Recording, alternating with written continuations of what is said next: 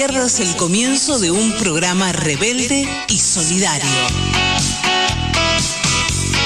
Aligar, mi amor. La voz de la Liga Argentina por los Derechos Humanos.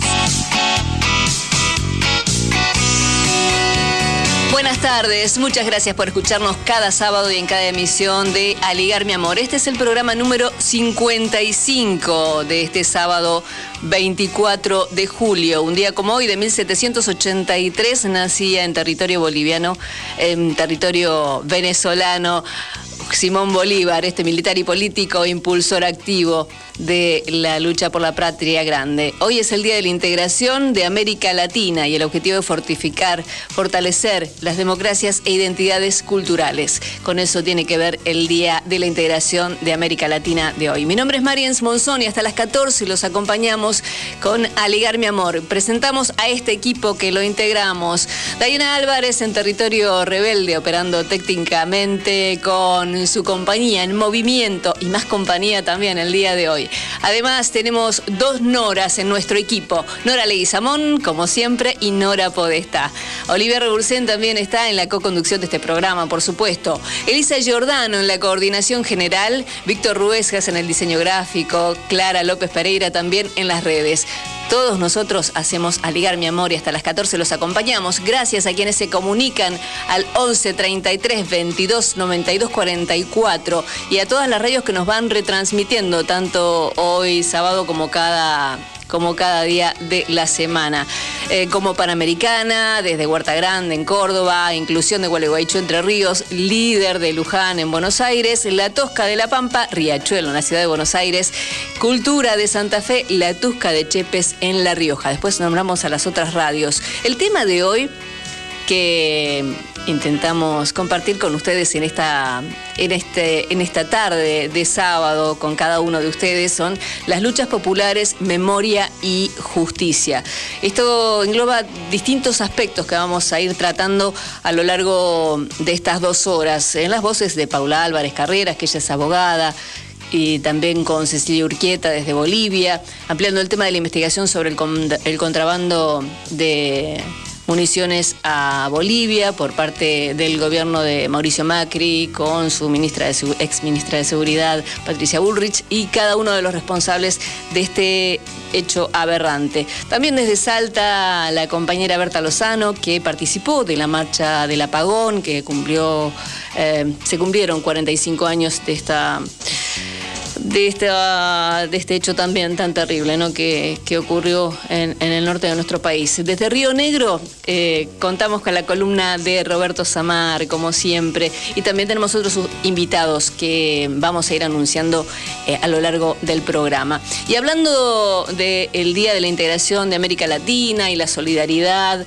tenemos eh, el editorial como cada sábado de José Schulman, quien también se refiere a un tema que tiene que ver con la solidaridad.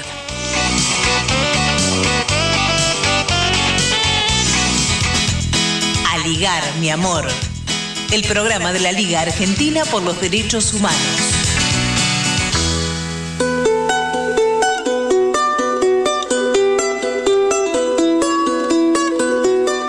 La solidaridad es la ternura de los pueblos, decía un argentino Ernesto Guevara, en la década de los 60 del siglo pasado, cuando las luchas en América Latina tenían un grado de articulación muy alto y casi todos pensaban que la única manera de liberarse era luchar juntos. Luego vinieron los años del terrorismo de Estado, los golpes de Estado, las derrotas, las frustraciones. Y en muchos, pero muchos compañeros, se fue perdiendo la idea de la solidaridad y se la fue reemplazando por una versión argentina de un concepto religioso que es el de la misericordia, que no subestimamos, que valoramos, pero que conviene entender que no es lo mismo. La misericordia es uno de los valores constitutivos de la cultura norteamericana, al menos en la versión liberal previa a esta última avanzada neofascista de la mano de Trump y Biden. La misericordia es compadecerse de los pobres, de los que sufren muchos, estar en una disposición de colaborar, a paliar un poco o mucho el sufrimiento de una persona, de un grupo de personas. No tiene nada que ver con la lucha, con la resistencia. No tiene nada que ver con entender que el destino de cada uno de nosotros está ligado al destino del colectivo. Que el destino de la nación argentina está indisolublemente ligado al destino de la patria grande. La solidaridad no pasa por acercarnos y abrazar al otro. La solidaridad consiste en ponernos en el lugar del otro. La solidaridad en realidad es un gesto de ternura, pero es el gesto de autopreservación y de autodefensa más inteligente que pueden tener los pueblos. Se trata de entender de que en Cuba se juega la suerte de la democracia argentina.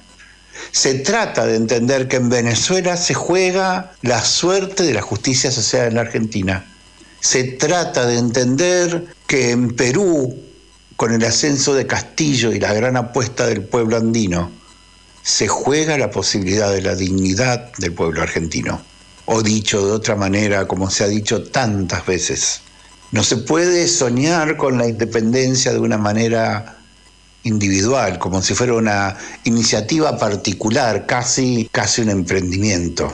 La libertad, la igualdad, la justicia, la dignidad, la soberanía son actos colectivos que se construyen desde la perspectiva de la patria grande. Si en algo nos lleva ventaja el imperialismo y el gobierno de los Estados Unidos es que jamás pierde de vista América Latina como una unidad, que jamás pierde de vista los desafíos como el resultado de la sumatoria de todos los desafíos. Hace mucho, pero muchos años, ese argentino que hablaba de la solidaridad como la ternura de los pueblos, también nos decía que si fuéramos capaces de unirnos, el futuro sería muy cercano y muy hermoso. Unirnos con el resto de la patria grande.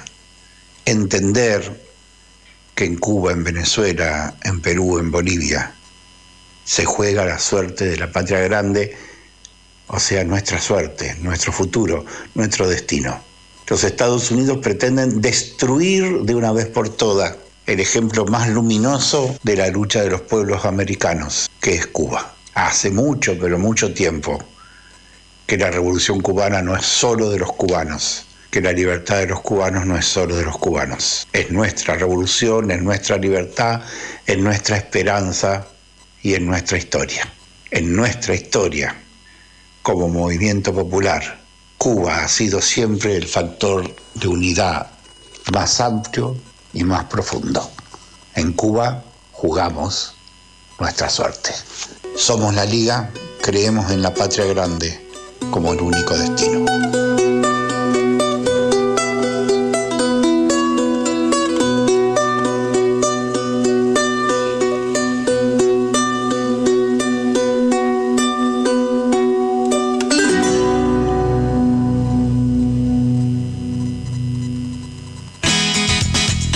Aligar, mi amor. El programa de la Liga Argentina por los Derechos Humanos.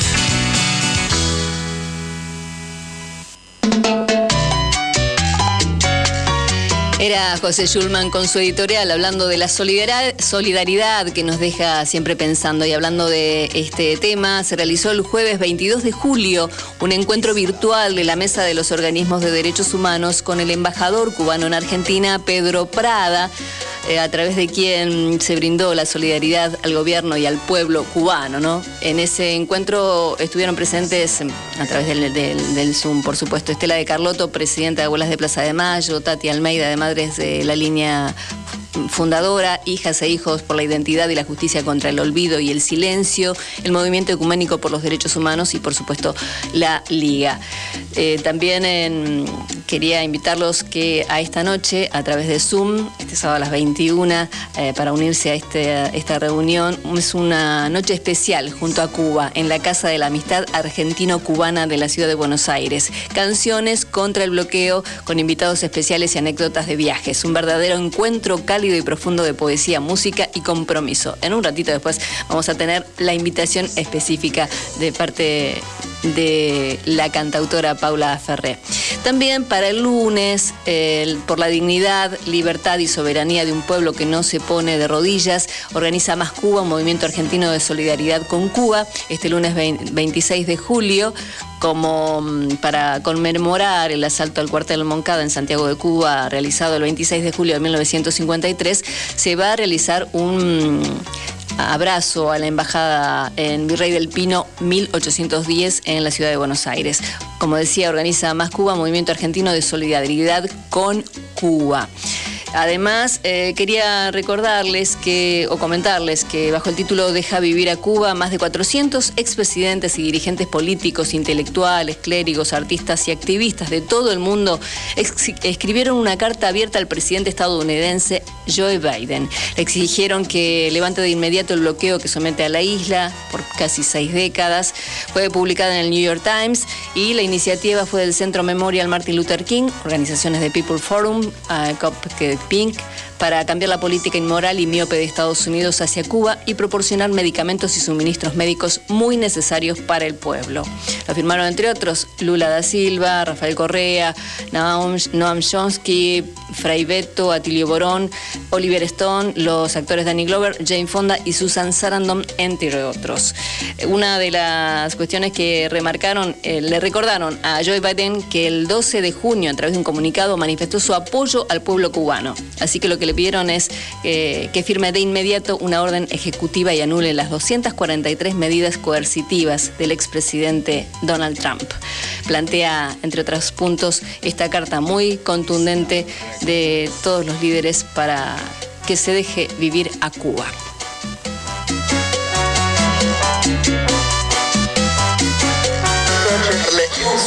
Las viejas estructuras han sido derrotadas. Las bombas podrán matar a los hambrientos, a los enfermos, a los ignorantes, pero no pueden matar el hambre, las enfermedades, la ignorancia. Ayer estuvo el diablo aquí, en este mismo lugar, huele a azufre todavía. Como presidente de la Nación Argentina, vengo a pedir perdón del Estado Nacional por la vergüenza de haber callado durante 20 años de democracia. Deus quiere que ele faça as coisas certas para o povo brasileiro não sofrer. Hay que entender que los indigentes del mundo no son de África o de América Latina, son de la humanidad toda.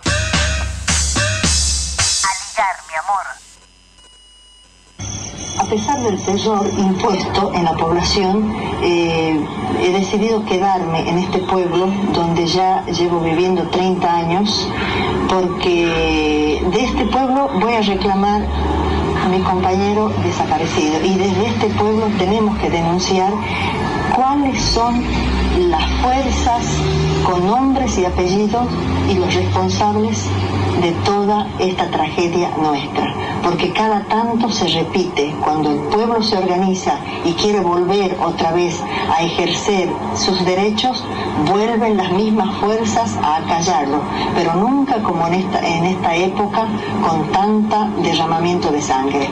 Creemos que hay que quedarse acá, porque todos los desaparecidos, los 30.000 desaparecidos argentinos y los cientos de desaparecidos de los pueblitos como el nuestro, son la deuda interna que los militares nos dejaron al pueblo argentino. 45 años de impunidad. 45 años de lucha por la memoria, la verdad y la justicia. 45 años de la marcha por la noche del apagón.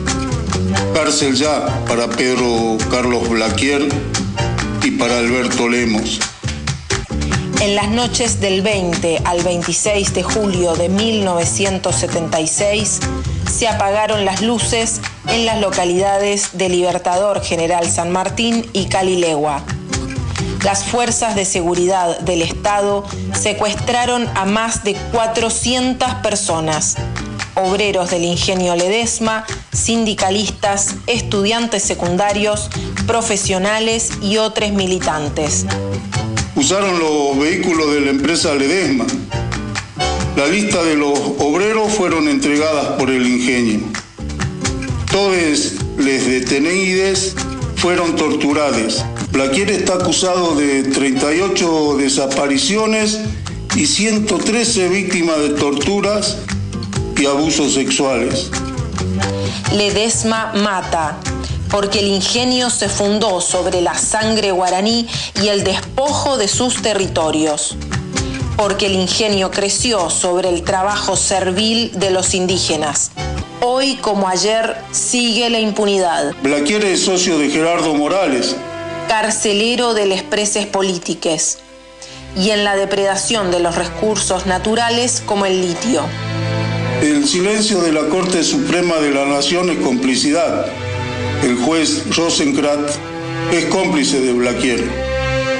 Hoy como ayer sigue la impunidad. A 45 años sigue la marcha del apagón.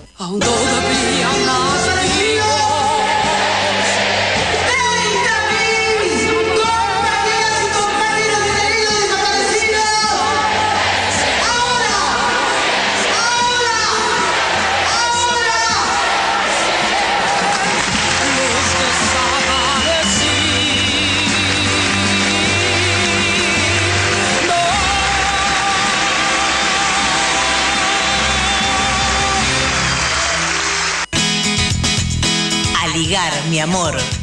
El programa de la Liga Argentina por los Derechos Humanos.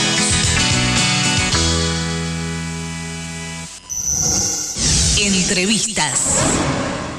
Antes de pasar a nuestra entrevistada, quería comentarles que este audio que escuchábamos es en homenaje a todos y todas los desaparecidos y asesinados en General Libertador San Martín y Calilegua, a cumplirse 45 años de el apagón. Olga del Valle Márquez fue la primera voz que escuchamos, eh, Márquez Aredes, que fue una madre de Plaza de Mayo de Jujuy, esposa de Luis Ramón Aredes, médico pediatra, desaparecido el 13 de mayo de 1977. También fue intendente de Libertador General San Martín entre junio del 73 y enero de 1974. Fue secuestrado y detenido en el centro clandestino El Guerrero el 24 de marzo de 1976. Días después legalizado y trasladado a la cárcel de Villa Gorriti en Jujuy y luego a la unidad 9 de La Plata, liberado en marzo de 1977 y secuestrado nuevamente y desaparecido en ese mismo año.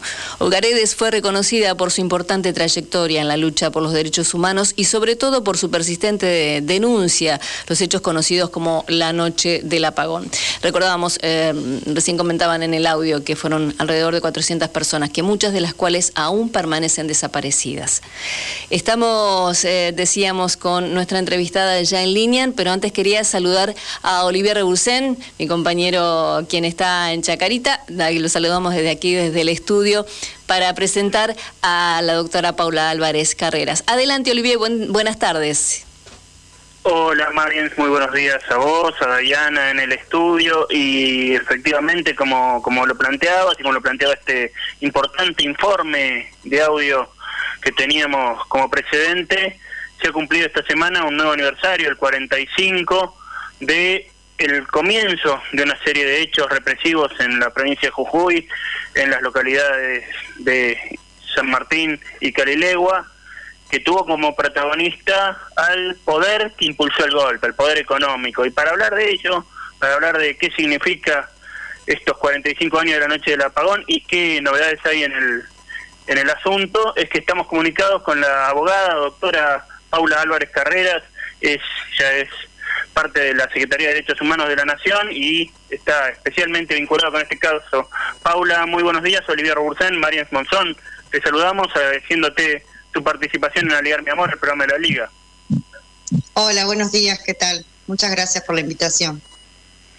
Bien, Paula, bueno, la primera pregunta tiene que ver con tal vez algo hasta político, emotivo, que es qué significa en medio de esta pandemia que no ha terminado y todo, volver a marchar, volver a poner la bandera de los 30.000 desaparecidos y de un hecho tan brutal como fue la noche del apagón en Jujuy, ¿Qué, vocación te trae este, este nuevo aniversario? Em, la verdad que sí, estos 45 años nos, nos, nos vio sorprendidos un poco, ¿no? Por, por la pandemia, el año pasado no se pudo marchar por obvias razones. Y este año, eh, nuevamente, bueno, tenemos la suerte, quizás muchos ya con las primeras dosis y algunos adultos mayores en Jujuy ya con dos dosis, eh, volviendo ¿no? al reclamo en la calle colectivo por justicia. La verdad que la marcha fue, fue inmensa, fue muy emotiva. Eh, así como muchos compañeros no pudieron estar, pero otros compañeros sí, así que eh, muy esperanzador también ver tanta juventud organizada, ver a la misma Tupac, ¿no? Este, Muchísimos compañeros y compañeras salieron a marchar con la bandera de la Tupac, pidiendo la libertad de Milagro Sala, así que la verdad que este, esperanzador, digamos, ver también tanta juventud organizada y, participando ¿no? en este reclamo histórico de justicia para las víctimas de, del Libertador General San Martín. Esta marcha se da eh, pocos días después de eh, una noticia que conmovió a todo el movimiento de derechos humanos y a la sociedad, que es la decisión de demorada, muy demorada, de la Corte Suprema de Justicia de la Nación de eh, tirar abajo la revocación del, del sobreseimiento que se había dispuesto para, para Blaquier, es decir, que una vez más se puede sí reiniciar la causa judicial contra el empresario Carlos Pedro Blaquier, el responsable máximo del ingenio Ledesma y, y del poder económico de Jujuy que, que impulsó y que orquestó eh, la represión en esa provincia.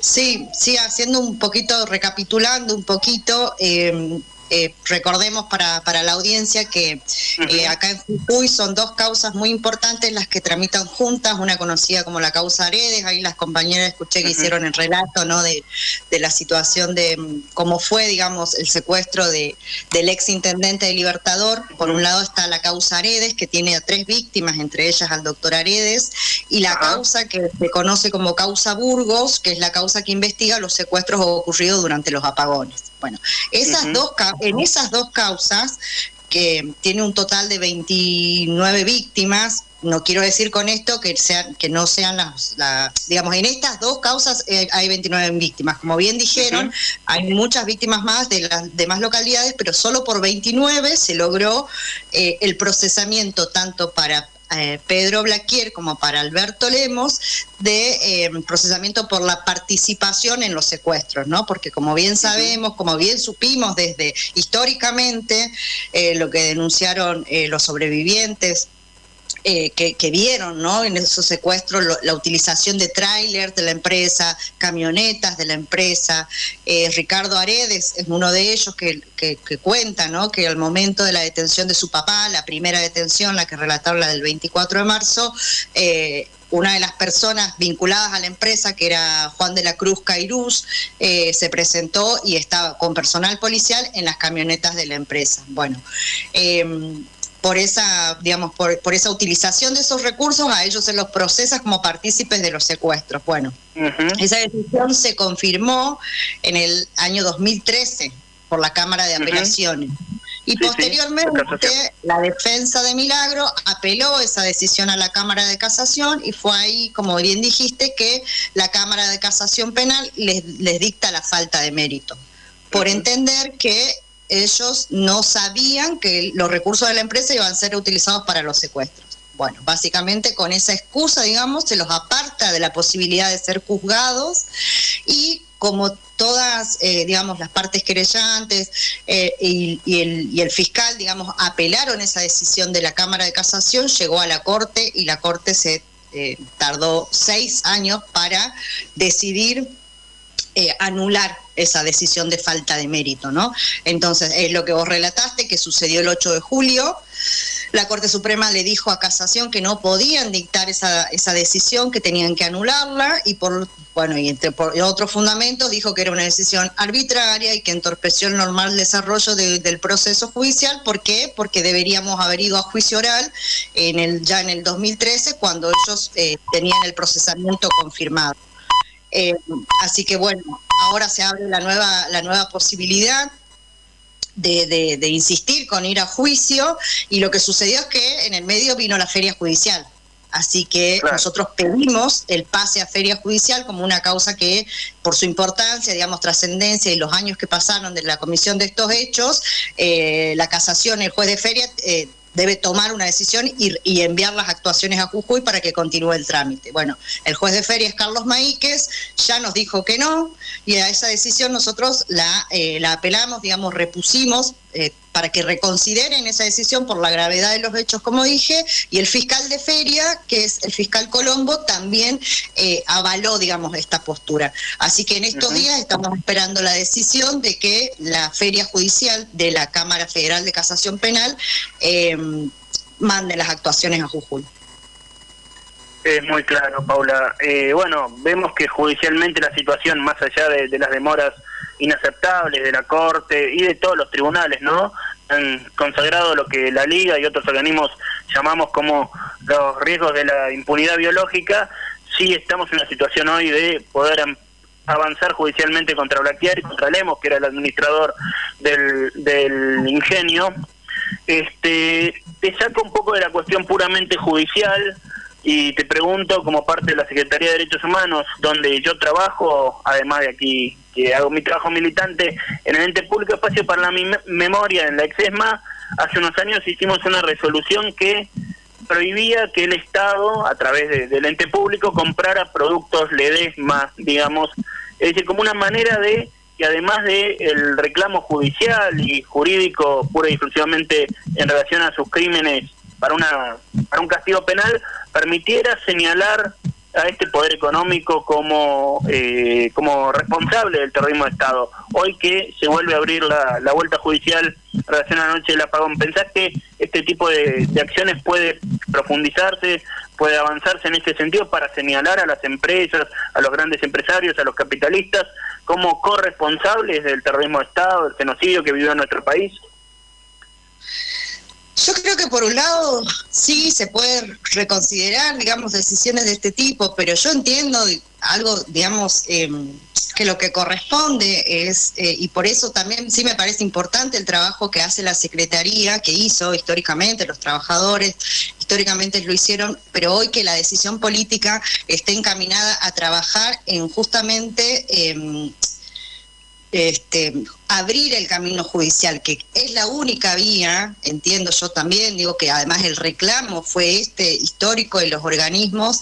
Eh, eh, de, no que nadie quiere hacer justicia por mano propia, ¿no? Se tomaron todos los tiempos, tuvimos que atravesar todas las decisiones, los indultos, las leyes de impunidad, el intento del 2 por 1 eh, entonces, el, el, la yo creo que acá el reclamo, la demanda concreta es a la justicia hoy.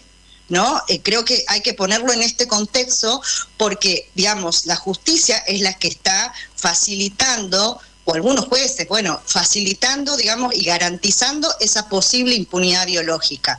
Entonces creo que el eje tiene que estar marcado ahí, porque, porque la, los elementos de prueba están incorporados en la causa. Entonces, son esos los elementos que hay que hacer valer para que haya un juicio oral y público y, y se, responsabilice, se responsabilice como corresponde, digo, ¿no? Porque esta, esta cuestión por ahí de los señalamientos, acusaciones, Estoy pensando en lo que pasó en el 2012, cuando se hizo la señalización de la empresa Ledesma acá en Jujuy.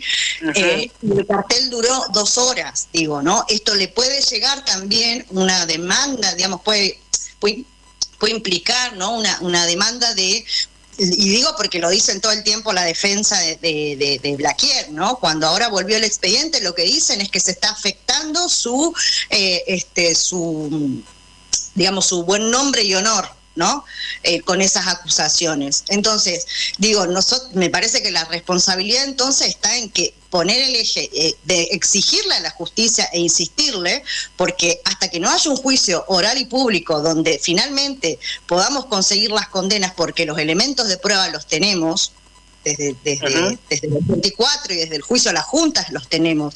Hay una declaración de una, de una madre sobreviviente de la noche del apagón que estuvo, eh, que estuvo secuestrada en Guerrero, que además Guerrero fue el centro clandestino que se habilitó exclusivamente para las víctimas del apagón. Ella fue secuestrada junto a dos hijos de ella que están desaparecidos eh, que era eh, Rita Cordero de Garnica, ella declaró en, la, en, el juicio a las juntas. Ya desde entonces, digamos, eh, se sabía, se supo que, que, que, la, la empresa prestó algún tipo de colaboración. Entonces, me insisto, para mí el camino tiene que ser ese y la decisión, si se quiere, política de, juzgar y avanzar este, tiene que estar en la, en la justicia. Además, como responsable del Estado argentino, ¿no? La Secretaría de Derechos Humanos cumple el rol de responsable, de, ser el, el, que debe impulsar el proceso de memoria, verdad y justicia.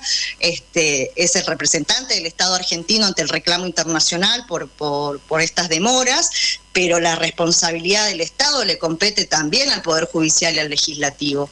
Así que esto de insistir hoy en la feria y, además nombrarlos, ¿no? ¿Quiénes son? ¿Quiénes son esos personajes para que los conozcamos? Porque si no, los jueces siempre están, los jueces allá arriba y sin, sin saber quiénes son. Y creo que la sociedad merece también que se conozcan y se sepan los responsables de estas demoras injustificadas. Paula Álvarez Carreras, abogada, integrante de la Secretaría de Derechos Humanos de la Nación. Muchísimas, muchísimas gracias por esta evocación de la marcha para recordar y para condenar la noche del apagón y, e informarnos sobre, sobre cómo avanzan las causas contra Blaquier y Lemos. Seguiremos en contacto seguramente porque consideramos desde la Liga fundamental el enjuiciamiento a todos los responsables del terrorismo de Estado y sobre todo el poder económico que se benefició de él. Muchísimas gracias por tu participación. No, por favor, muchísimas gracias. Gracias a ustedes. Un abrazo grande. Entrevistas. A ligar, mi amor. El programa de la Liga Argentina por los Derechos Humanos.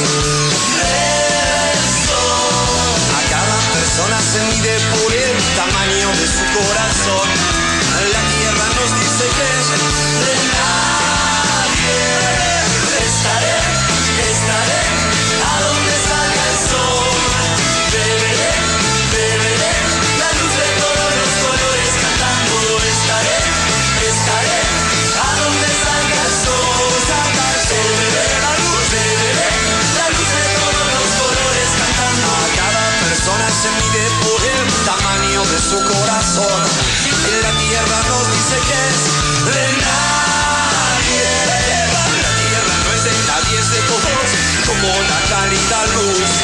Aquí te la cuna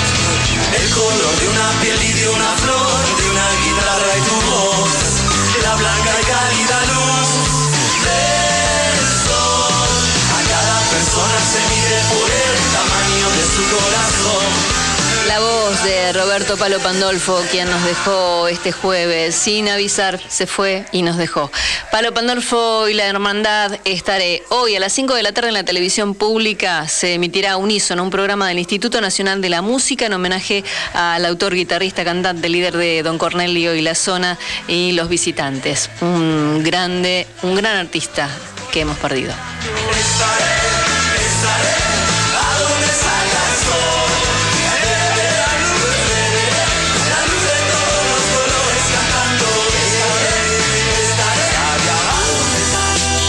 Desde de Ospica, la obra social del personal de la industria del cuero y afines, perteneciente a la Federación Argentina de Trabajadores de la Industria del Cuero y Afines, nos sumamos a la campaña de preinscripción a la vacunación contra COVID-19. Buenos Aires, vacunate. Colocamos puntos de información y preinscripción en Santa Teresita, Partido de la Costa, Exaltación de la Cruz y Florencio Varela, para que puedas acercarte y registrarte vos y tu familia. Ingresa a vacunatepba.gba.gov.ar o descarga la app Vacunate PBA desde la plataforma Google Play para recibir toda la información. Sigamos cuidándonos por vos, por tu familia, por todos y todas. Vacunate. Ospica, obra social del personal de la industria del cuero y afines. Este año formate en responsabilidad social. Hoy, el conocimiento solo no alcanza. En EduForce te ayudamos a comprender la realidad y te damos las herramientas para llevar la responsabilidad social al interior de tu organización. Desde un proyecto hasta una estrategia integral, te enseñamos a diseñarlos, ejecutarlos y a medir y comunicar los resultados. En nuestra plataforma digital podés encontrar textos, videos y participar de clases en tiempo real con el profesor y otros alumnos. Lo haces a tu ritmo y desde la comodidad de tu casa. Llevamos más de 10 años formando las nuevas generaciones de líderes comprometidos con el desarrollo sostenible y ahora también en perspectiva de género. Ingresa en eduforce.com e inscribite. En Acercándonos Ediciones, producimos y distribuimos materiales culturales promoviendo la pluralidad cultural, el pensamiento crítico y la interacción como herramientas para construir un mundo mejor y más justo.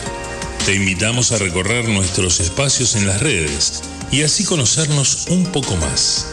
Súmate y participa en las actividades. Búscanos en redes sociales como Acercándonos Cultura y en nuestra página de internet www.acercándonoscultura.com.ar. Te esperamos.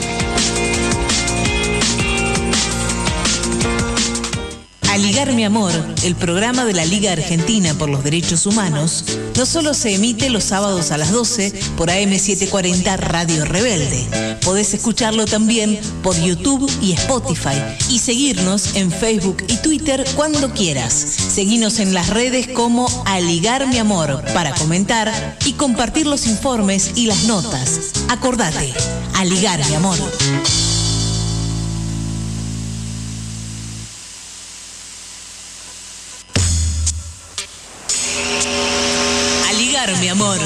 por los derechos de los pueblos indígenas.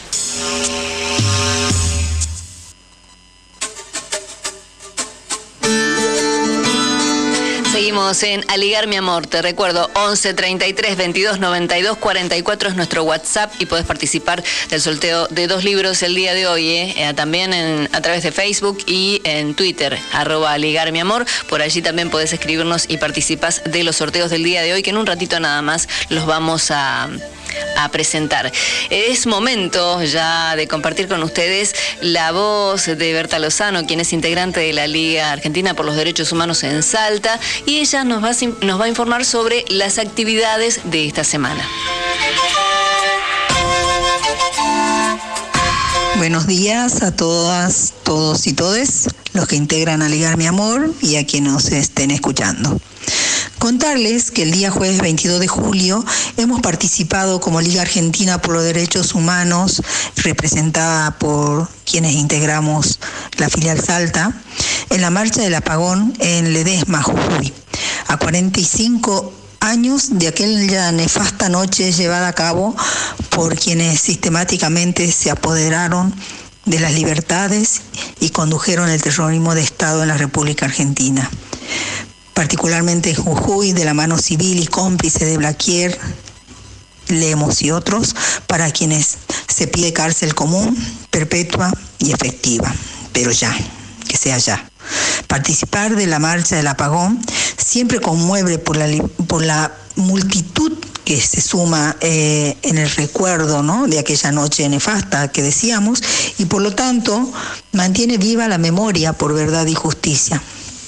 Quiero agregar eh, y decir que este año, después de, bueno, lo que fue primero el secuestro y luego detención de Milagro Sala, la marcha a la que se suma la Tupac fue de una grata imagen de fuerza y resistencia de la organización, una columna muy grande, muy grande, marchó, y la verdad que se nota esa mística eh, que llevan adelante eh, los compañeros que, que militan en la Tupac.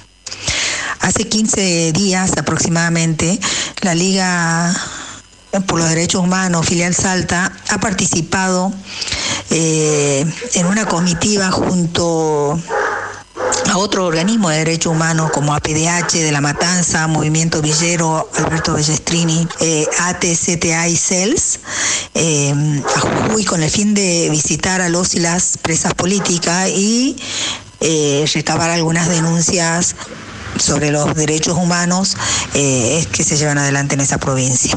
Bueno, hemos logrado eh, visitar a todos y todas las presas políticas, hemos tomado conocimiento de sus estados judiciales, pero sobre todo de sus estados anímicos y la verdad que hemos eh, gratamente encontrado en cada una de, ellas mucha fuerza, ni nadie resignado ni resignada al, encierro, sino con mucho deseo de, de quedar en libertad y seguir luchando, cosa que, conmueve, conmueve, nos seguimos conmoviendo con estas organizaciones estos presos políticos de Morales. Eh, en Jujuy. Eh, pero bueno, también hemos tomado conocimiento de la violación a sus derechos, son sistemáticamente incluso en sus condiciones de preso, ¿no? Especialmente las mujeres, eh, vulnerados totalmente, sometidos todo el tiempo al maltrato cuando tienen que ser trasladados ya sea a un médico, a alguna especialidad eh, que ellas sugieren, tanto es así que evitan pedir eh, ir al médico para no ser este, maltratadas, ¿no? es realmente una locura lo que hacen el sistema no solo judicial, sino penitenciario y, bueno, todas las organizaciones de Jujuy en general, eh, organizaciones que pertenecen a las fuerzas. Bueno, asimismo hemos recibido distintas denuncias por violaciones a los derechos humanos en distintos sectores de la población y organizaciones civiles. Eh, ejemplo como pueblo originario y sus ya conocidos avances sobre sus territorios, entre otras tantas violaciones a los derechos que recibe este sector eh, de los hermanos eh, indígenas, ¿no? Cómo se aplica el código contravencional para disciplinar al pueblo, llámese eh, vendedores ambulantes, organizaciones barriales, trabajadores en todos sus conjuntos, los movimientos sociales, incluso abogados se han, presentado a informar cómo la política de Morales lleva adelante en la provincia intervenciones en las organizaciones civiles, como dije, esto en referencia al Tribunal de Ética del propio Colegio de Abogados. Es decir, Jujuy vive en un estado de no derecho, de no derecho, que sin duda eh, merece no solo la revisión de del mencionado código contravencional, sino de, intervención inmediata a la justicia por el sometimiento visible al poder ejecutivo de esa provincia. Bueno, por ahora informar estas dos acciones necesarias que no solo se basa en tomar conocimiento y comunicar, sino en tomar compromiso y actuar por lo que estamos organizándonos, ¿no? Para asistir algunas de las denuncias tomadas para poder aliviar eh, tanta vulnerabilidad. Para esto eh, quiero decir que celebramos la incorporación de Javier Nievas, preso político en Jujuy, preso político de Morales, eh, a nuestra querida Liga Argentina por los Derechos Humanos. Abrazos. A ligar, mi amor. El programa de la Liga Argentina por los Derechos Humanos.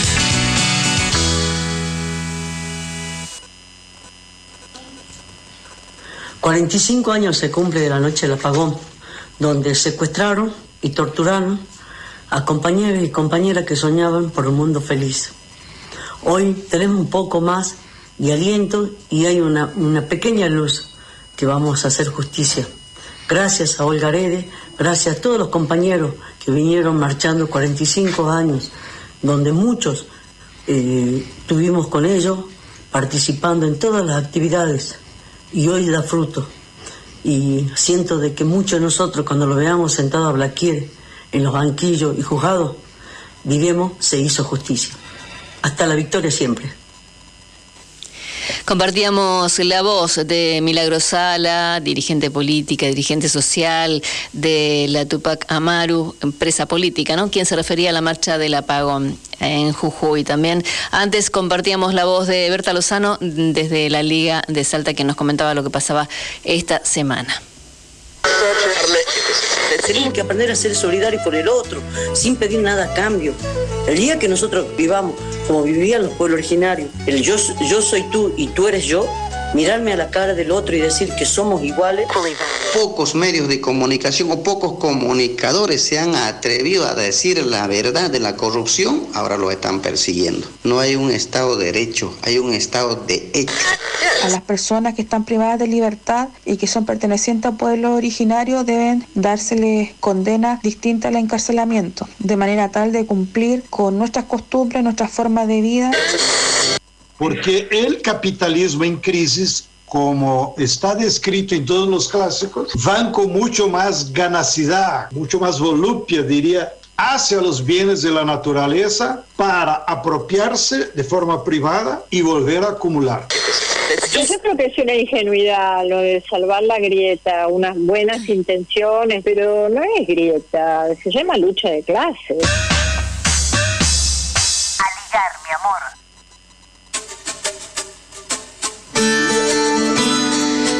Y esta semana un grupo de personas logró llegar un poquito más arriba en el espacio, ¿no? Por 5 o 10 minutos y nuevamente regresó a la Tierra. Millones de dólares se gastaron en, ese, en esos 5 o 10 minutos. Y con este tema, digamos, lo que hacen los empresarios que tienen tanto y tanto dinero, eh, a este tema se refiere una. Es un gran debate este. Se refiere una nota. Eh, mm, publicada esta semana por purochamullo.com. Es el, cuaderno de crisis que, cuyo editor es Darío Burstin, quien también es sociólogo, periodista, trabajador de Radio Nacional, quien eh, nos habla sobre esta nota, que, cuyo título es Amazon, el último imperio americano y la historia de Jeff Bezos. Los compartimos con ustedes a Darío Burstin. A ligar, mi amor. El programa de la Liga Argentina por los Derechos Humanos.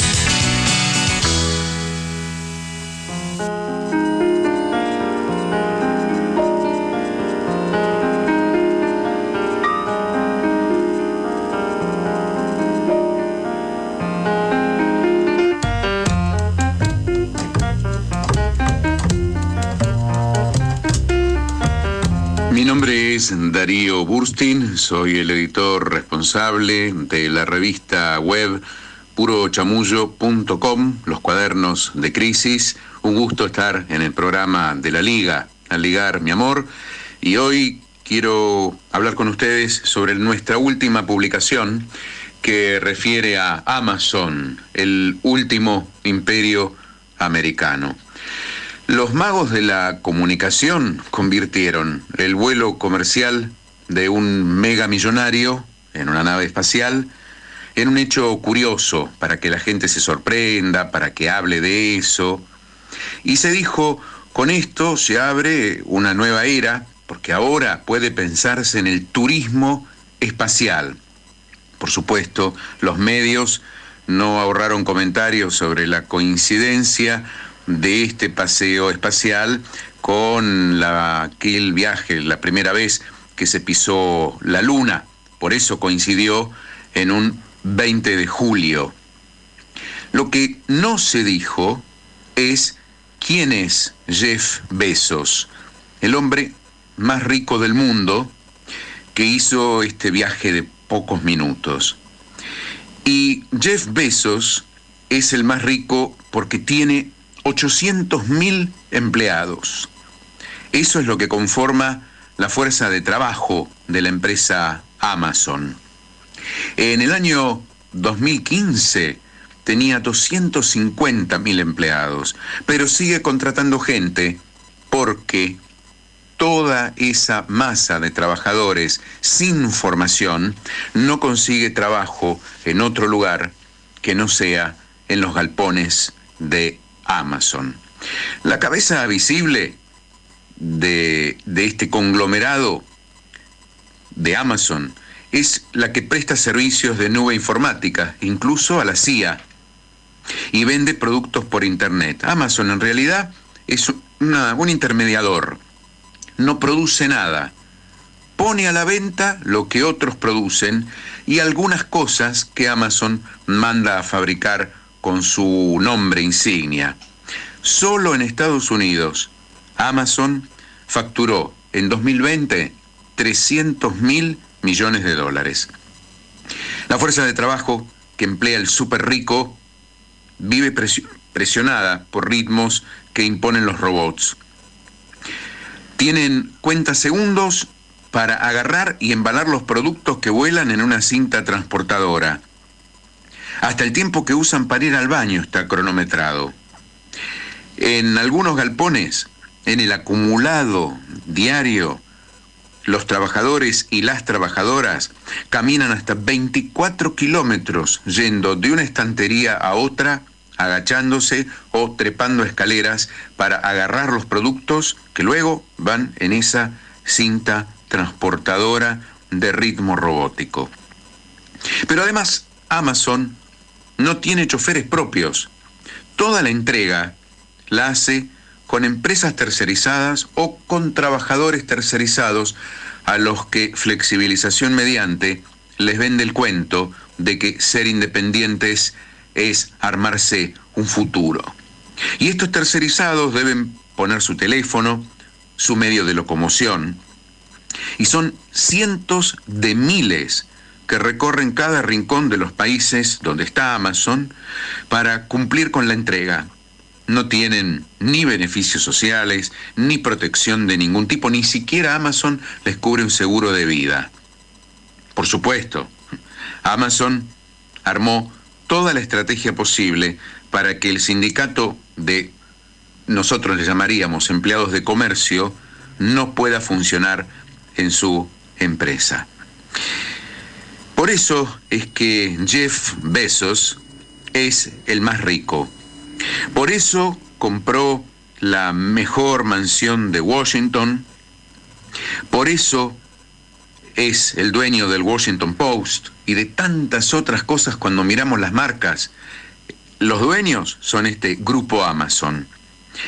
Y con todo eso que no le paga a los trabajadores, es con lo que armó su empresa espacial para vender viajes a la luna. Los invitamos a leer este último artículo con muchísima información. Amazon, el último imperio americano, que publicamos en purochamullo.com, los cuadernos de crisis, tratando de acercar información, cultura y pensamiento crítico. Un placer, como siempre, estar en el programa de la Liga, a ligar mi amor.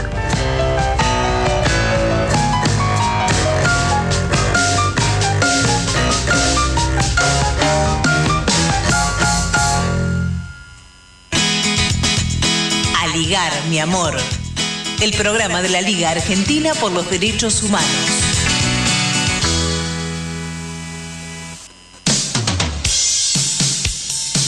Un lujo cerrar con Darío Bursim y el informe de eh, purochamullo.com.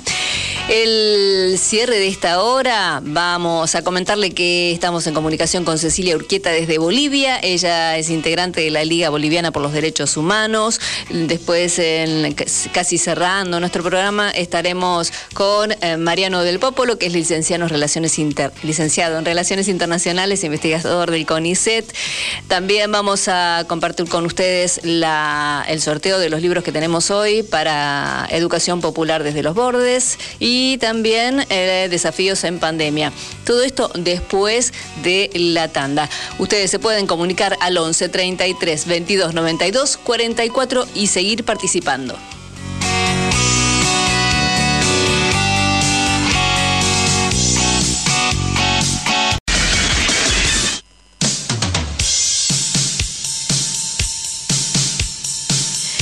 Y ya arrancamos la segunda hora de Aligar mi amor. Hasta las 14 nos quedamos eh, todos y vos te quedás con nosotros. También como el Foro Argentino de Radios Comunitarias, los saludamos a Pablo Antonini y a Cristian también. Radio Estación Sur 91.7 de La Plata, Radio Copi, Carlos Paz, Villanos en Córdoba, Radio Sur de Parque Patricios, FM de la Calle de Bahía Blanca, FM Ocupas, Reconquista también en la provincia de Buenos Aires, www.radiodelsur.com.ar la radio comunitaria La Neñera de 97.9 de Potrerillos en Mendoza. Y también, bueno, eh, obviamente online radiobox.com por eh, Radio Rebelde.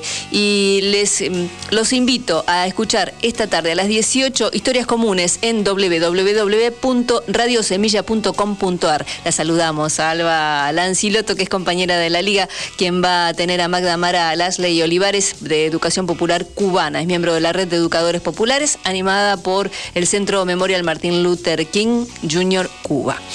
Eh, dicho esto, entonces, vamos a pasar al sorteo del día de hoy de acercándonos a quienes... Eh, eh, nos escuchan, ¿no? A vos te, te, invito a entrar en YouTube, en acercandoloscultura.com y allí podés encontrar entrevistas, invitaciones, presentaciones de libros. Es realmente muy interesante el canal de YouTube de Acercándonos Ediciones.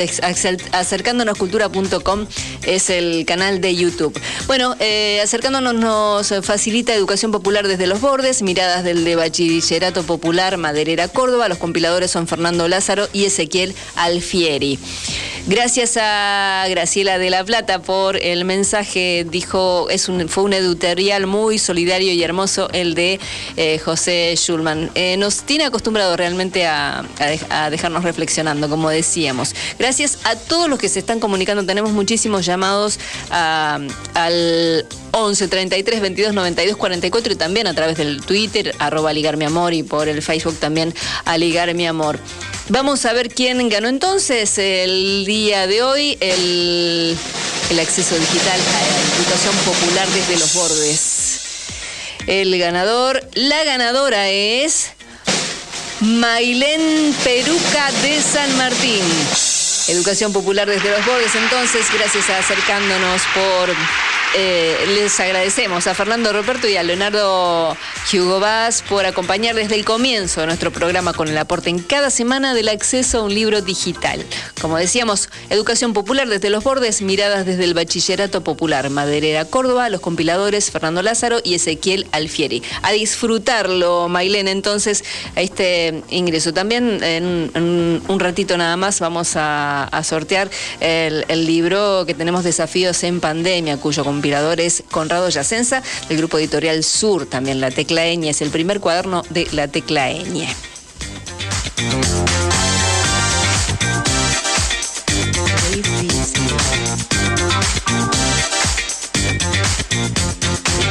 Y vamos a, a, escuchar al autor, al compilador, Conrado Yacenza, quien nos invita a, saber por qué tenemos que leer este libro. Hola, soy Conrado Yacenza, periodista y director de la Tecla Eñe, revista digital de cultura y política, y quería contarles que este año junto al Grupo Editorial del Sur editamos el primer libro cuaderno de la Tecla Eñe titulado Desafíos en Pandemia. Un libro donde diferentes autores como Horacio González, Raúl Zafaroni, Dora Barrancos, Ricardo Arosquín, Hernán Brienza, Carlos Caramelo, Ricardo Rubier, en fin, 24 autores que a lo largo de sus artículos y a través del libro reflexionan sobre el acontecimiento extraordinario que vive la humanidad y que denominamos pandemia.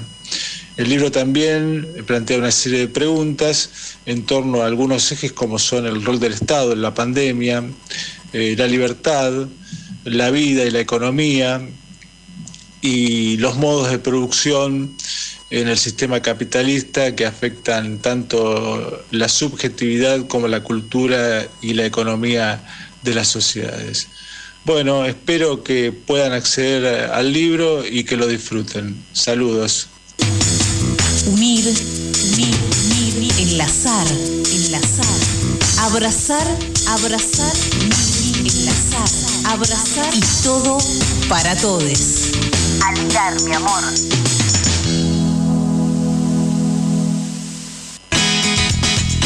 Aligar, mi amor. El programa de la Liga Argentina por los Derechos Humanos. Entrevistas. Y ya tenemos a nuestra siguiente entrevistada en línea. Ella es Cecilia Urquieta desde Bolivia, es abogada, constitucionalista, ex viceministra de Justicia y Derechos Fundamentales. También está Olivia Rebursen, también quien va a realizar la entrevista en, esta, en este momento. Gracias, Marien, nuevamente. Y como lo venimos haciendo en las últimas semanas, la cuestión de la solidaridad con el pueblo boliviano que sufriera el golpe que derrocó al presidente Evo Morales en 2019, nos lleva a tratar de comunicarnos con compañeras y compañeros de Bolivia que nos puedan contar cómo impactan estas denuncias que hiciera el expresidente Evo Morales Aima y que se van probando con documentos. Para eso estamos comunicados precisamente con la doctora Urquieta, quien ha sido viceministra de Justicia y Derechos Humanos, así le llamamos aquí en la Argentina, en su país y que es parte de la Liga Boliviana por los Derechos Humanos, a quien le agradecemos muy especialmente haberse conectado y ser parte de este programa hoy. Cecilia, muy buenos días. Olivia Robursén y María Monzón, te saludamos desde aquí, desde Buenos Aires. Muy buenos días, Oliver. Muy buenos días a todos de Radio Rebelde. Para mí es un gusto muy grande comunicarme con ustedes, a través de ustedes con, con Argentina, con, la hermano, con el hermano pueblo argentino, que, que para nosotros Argentina es, eh, es un país de solidaridad, es un país que nos ha abierto las puertas en los peores momentos y que ha respondido a esta crisis política que nosotros hemos vivido de la mejor forma, con una solidaridad inmensa con, con nosotros y nosotras. Entonces, para mí siempre es un gusto muy grande tener un contacto con, con mis hermanos y hermanas argentinas. Muchas gracias. Cecilia, este, ¿qué novedades puedes contarnos de, de, de, los debates que se han dado y en qué términos se han dado hacia el interior de la política boliviana, una vez conocidas estas denuncias de la participación del expresidente Mauricio Macri y su gobierno en, en las garantías de que se pudiera dar el golpe que derrocó a Evo Morales y la represión al pueblo que intentó defender al gobierno legítimo eh, y que tuvo como consecuencia la masacre de, de Sacaba y Sencata. No me sale Sencata nunca. Una denominación que me cuesta, perdón. Bueno, sí, como ustedes saben, las, las, los graves delitos de lesa humanidad que se han cometido en Bolivia durante el golpe de Estado y el derrocamiento de un gobierno constitucional como era el del de, presidente Evo Morales han traído una serie de, de, de, actos y acciones desde el gobierno y también desde la justicia boliviana.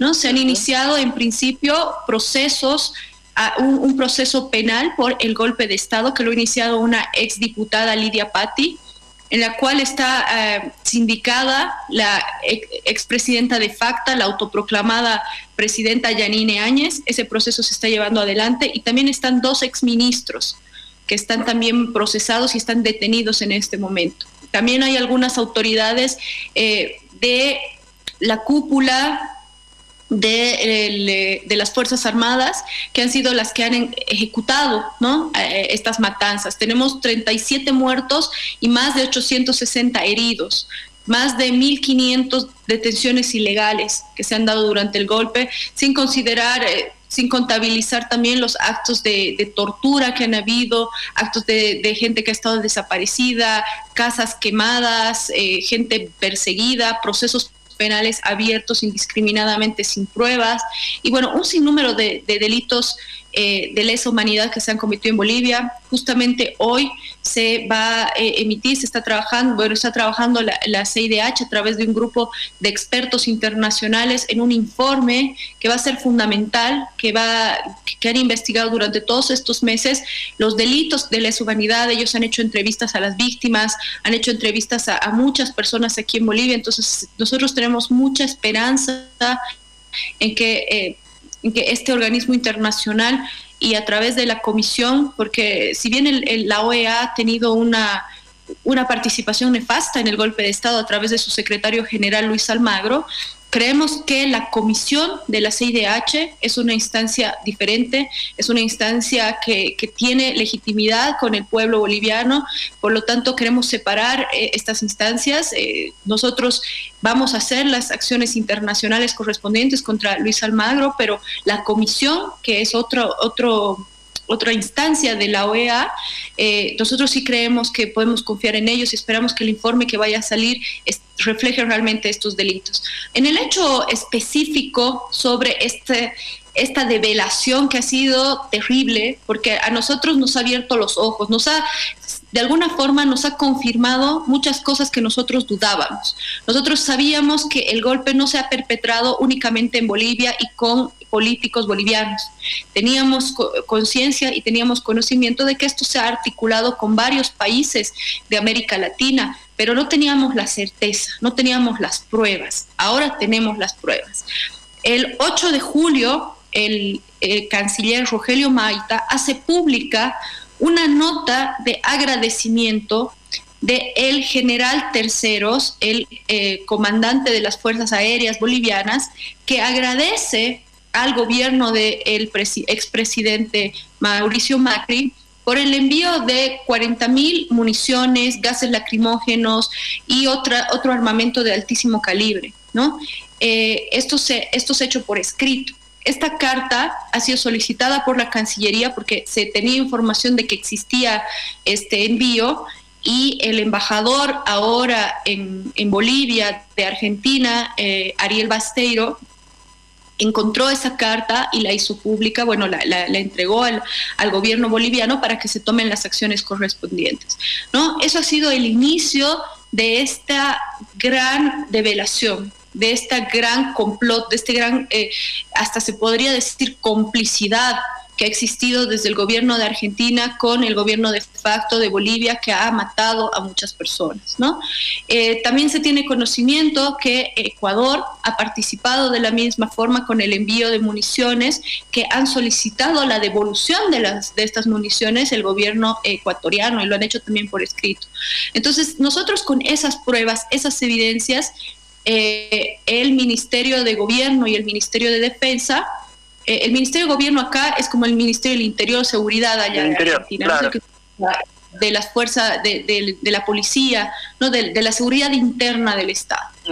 Eh, entonces, estas, estos dos ministerios han empezado a hacer una investigación, han empezado a verificar cada uno de estos documentos, dónde han ido a parar estas armas, dónde han ido a parar estos documentos, quién los tiene, quién los ha, retenido, cómo se han usado, etcétera, etcétera. ¿no? Hace poco, el anterior lunes, el lunes muy temprano, el ministro de Gobierno, Eduardo Castillo, ya en conferencia de prensa exponía este armamento y era un armamento de altísimo calibre, eran armamentos que se utilizan en, eh, en situaciones de guerra, ¿no? Eran armamentos que bajo ningún, y eso lo decían los expertos, ¿no? Expertos de la policía boliviana, que eh, esa, ese armamento bajo ninguna circunstancia se podría usar para custodiar una embajada como es la, la eh, lo que lo que quieren hacernos la excusa, la excusa que utilizó el gobierno el ex gobierno argentino digamos los funcionarios del gobierno argentino Cecilia eh, no sé si estás al tanto, pero aquí en la Argentina se ha iniciado una denuncia penal contra Macri y varios de sus funcionarios, entre ellos quien era la ministra de Seguridad, eh, que aquí hace unos años está separado del, del Ministerio del Interior en la Argentina, Patricia Bullrich, una de las representantes de esta derecha política continental, junto con Macri, con Lazo, con Bolsonaro, como vos mencionabas, y este se ha iniciado esta causa eh, que bueno, esperemos que avancen.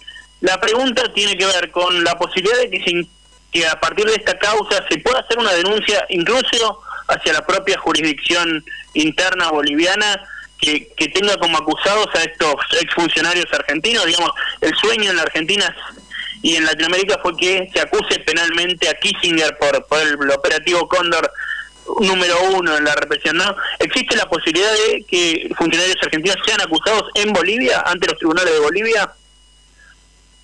Sí, mira, eh, Oliver, en Bolivia hemos recibido la información oficial del inicio de estos procesos que se están llevando adelante en Argentina, que nos parecen oportunos, nos parecen, eh, además de con una convicción muy fuerte y muy clara del gobierno argentino por esclarecer la verdad de estos hechos, del cual nosotros nos sentimos sumamente agradecidos y ese, eh, esa colaboración internacional va a ser fundamental, porque en este, en este complot para el golpe de Estado, nosotros incluso nos hemos atrevido a llamarlo como el Plan Cóndor 2 ¿no? Porque hay una articulación a nivel latinoamericano y, norteamericano, por supuesto, para llevar a cabo estos actos delictivos, ¿no? Entonces, eh, ese accionar tan contundente que ha tenido el gobierno argentino para procesar es una señal de que esto va a ir adelante.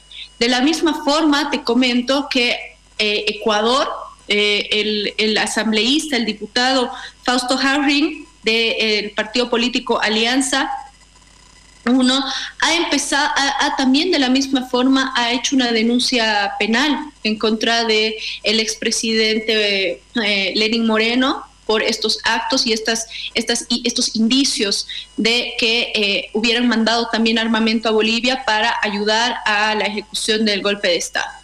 Es así que nosotros hemos recibido oficialmente esta información, se está procesando a través de Cancillería y el fiscal general del Estado de oficio ha iniciado un proceso de investigación, ha iniciado un proceso penal. Todavía no tenemos imputados, eh, necesitamos eh, solicitar la cooperación internacional para ver cómo van a ir avanzando estos procesos, pero sí, ya hay un proceso abierto, hay un proceso abierto, hay una investigación abierta que le está llevando y le está liderizando el mismo fiscal general del Estado.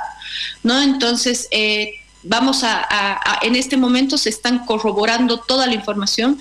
Creemos que es una responsabilidad muy grande que tenemos como, como Estado eh, y también como gobierno y también el, el, órgano judicial y el Ministerio Público tienen una labor fundamental de no dejar ningún clavo suelto, de tener la información más fidedigna posible, eh, en este momento se está, se está verificando si realmente se usaron esas municiones, eh, dónde se usaron, dónde estaban custodiadas, cuándo entraron, cuándo salieron, porque había una disputa también ahí, no hay una claridad en, cuanto al número de municiones. En principio la carta de agradecimiento del general Terceros era por cuatro, cuatro, eh, 40 mil municiones, pero se tiene conocimiento de que eran 70 mil municiones, ¿no? Entonces hay que tener una certeza sobre este tipo de información y sobre otros detalles más que se tienen que que, investigar, pero los procesos están en curso.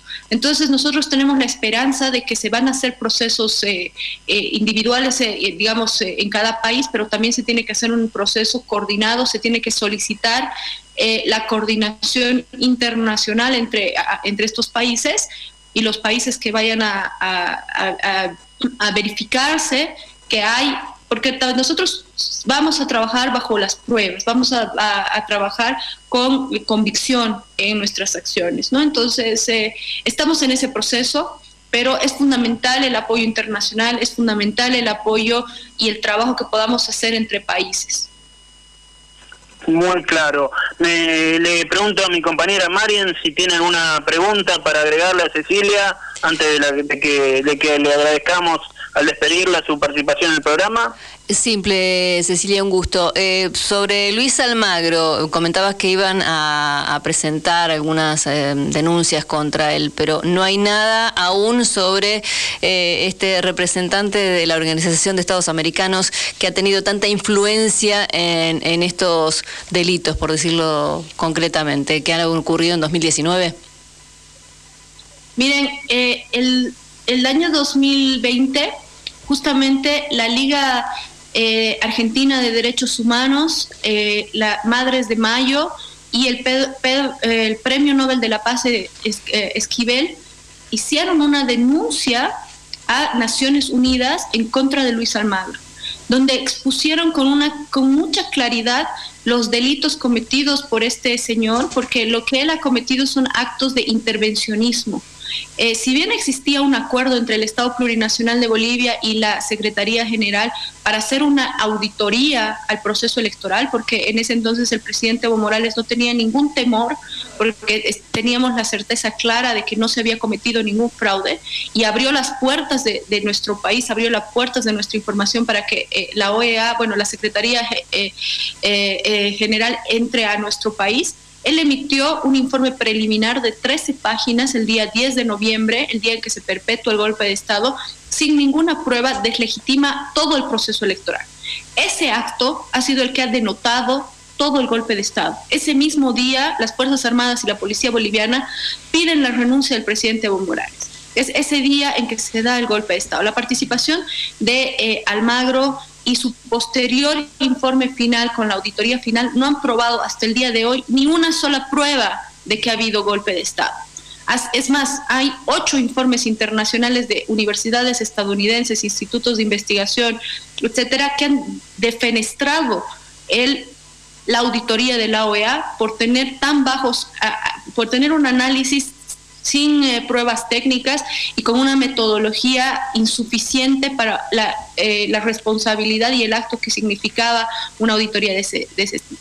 Entonces, existen, el secretario general no tenía autorización para tener esos actos de intervencionismo en un país soberano y en una soberanía sólida como la que era la boliviana, ¿no? Entonces sí, se van a tomar las medidas que se tengan que tomar. Esperemos que, más adelante nosotros también vamos a tomar las medidas eh, internacionales y nacionales que sean pertinentes.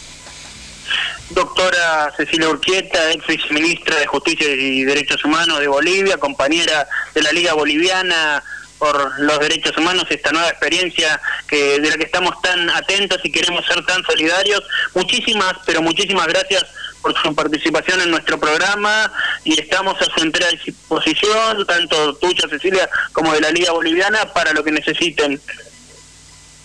Muchísimas gracias, hermanos y hermanas. Para mí ustedes son compañeros de lucha. Eh, hemos conformado la Liga Boliviana de los Derechos Humanos con, la iniciativa, con la fuerza que ustedes nos han dado, con, el valor que ustedes nos, nos, han transmitido en este año de, exilio allá en, Argentina. Entonces, nosotros vamos a, seguir siempre eh, y, por favor, para lo que necesiten, para lo que podamos coordinar la información que ustedes necesiten, siempre a, a disposición. Y les agradezco mucho por este espacio. Entrevistas ligar, mi amor. El programa de la Liga Argentina por los Derechos Humanos. Capítulo 4 de la misma ley 400. ¿Cuál es la sanción para las personas que hubieran violado el cumplimiento del artículo 28? Ojo, militares involucrados en haber recibido y policías en haber recibido armas el que ilícitamente importe, exporte, adquiera, transfiera, entregue, traslade, transporte, suministre, reciba, el que ilícitamente reciba armas de fuego, municiones, explosivos, materiales relacionados y otros, será sancionado con la pena privativa de libertad de 10 a 15 años. La pena será de 30 años sin indulto si el tráfico ilícito fuera realizado por personal militar y policial. Están arruinados. Los golpistas están arruinados. Los militares y policías que recibieron ese C-130, ese cargamento con armas en la base aérea militar en el Alto, los que autorizaron que aterrice, que descargaron, que llevaron donde sea todo ese, todo ese personal, si es militar, una pena de 30 años sin derecho a indulto. La Fiscalía está en la obligación de abrir un proceso por esta por este tráfico. Ayer han llamado contrabando de armas en contrabandeo en, en, Argentina. Aquí es lo mismo. Es el incumplimiento de la ley 400 que obligaba a quien sea. Aunque para traer un cartucho, Claudia, para una embajada, Ministerio de Defensa a través de Cancillería. No había Cancillería ni Ministerio de Defensa. No se hace el trámite y no llegan esos cartuchos. Y estos tipos se trajeron 70 mil cartuchos. Si son militares, están, están arruinados. Ojo, Esto también puede llegar a Macri desde Bolivia y a su ministra Bullrich. ¿Por qué? Porque Bolivia es signataria del protocolo de Palermo, firmado el año 2004. Es un protocolo auspiciado por las Naciones Unidas y por la ley, el Tratado sobre Comercio de Armas del 2014, establece la posibilidad de enjuiciar a las personas que, que hayan contribuido en otros países a la internación ilegal de armamento. Y en el Tratado sobre Comercio de Armas está explícitamente prohibido que se importe, que se exporte material explosivo si eso va a afectar los derechos humanos y eh, las libertades de las personas. Es decir, un juicio desde Bolivia. Ese mismo juicio puede extenderse a la ministra Bullrich. Bullrich, exministra, y al expresidente Macri. Compartíamos una entrevista para un canal de noticias de Álvaro García Linera, ex vicepresidente de Bolivia durante la gestión de Evo Morales. Y tenemos un comunicado de prensa de la Liga Argentina por los Derechos Humanos, el cual dice que el titular del Juzgado Penal Económico número 9, Javier López Vizcayart, alude a que solo se trata de una cuestión aduanera para negar el rol querellante a la Liga Argentina por los Derechos Humanos en la causa que debiera investigar la participación de Macri en el golpe de Estado contra el compañero Evo Morales. En su decisión, el juez argumenta que la causa se inició solo para aclarar las incógnitas que plantea el caso con relación a las aparentes discrepancias en la registración documental del material exportado, así como también con relación al destino declarado y al materialmente otorgado a tales elementos. Y por lo tanto, no corresponde, dado que no habría derechos humanos en cuestión, la participación de la Liga. Al anticipar nuestra apelación ante la Cámara Nacional en lo penal y económico, consideramos necesario destacar que hay muchas maneras de ocultar un crimen. Hablar de meros problemas aduaneros y discrepancias registrales cuando se trata de la probable participación en un golpe de Estado es una de ellas. Eh, Olivier, ¿tenés alguna otra información que compartir? Sí, Marien, muchas gracias. Simplemente recordar a la audiencia un comunicado que ha lanzado la Liga en el día de hoy, que bajo el título El único lugar para un genocida es la cárcel, denuncia precisamente la, comisión de un delito de parte del profesor Domato, quien ya está condenado, pero que estaba gozando de condiciones de libertad, digamos, de prisión domiciliaria y que fue acusado de violencia sexual, de un crimen de violencia sexual. Esto muestra realmente la necesidad de que este, se cumplan con todas las garantías de las condenas y de los procesos y que si queremos realmente hacer justicia y acabar con la impunidad en Argentina en relación a los crímenes de lesa humanidad, no pueden otorgarse beneficios que están pensados para delitos comunes, atento a la gravedad de los delitos eh, que involucran a, estos perpetradores. Por eso invitamos a la audiencia a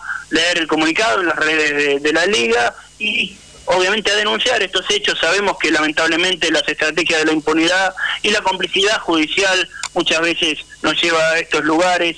Entonces, reiterar, como decimos los organismos siempre, el único lugar para un genocida es la cárcel.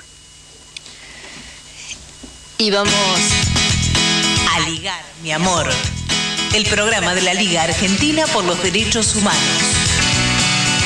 Por supuesto, somos la liga, para eso íbamos a, decir algo.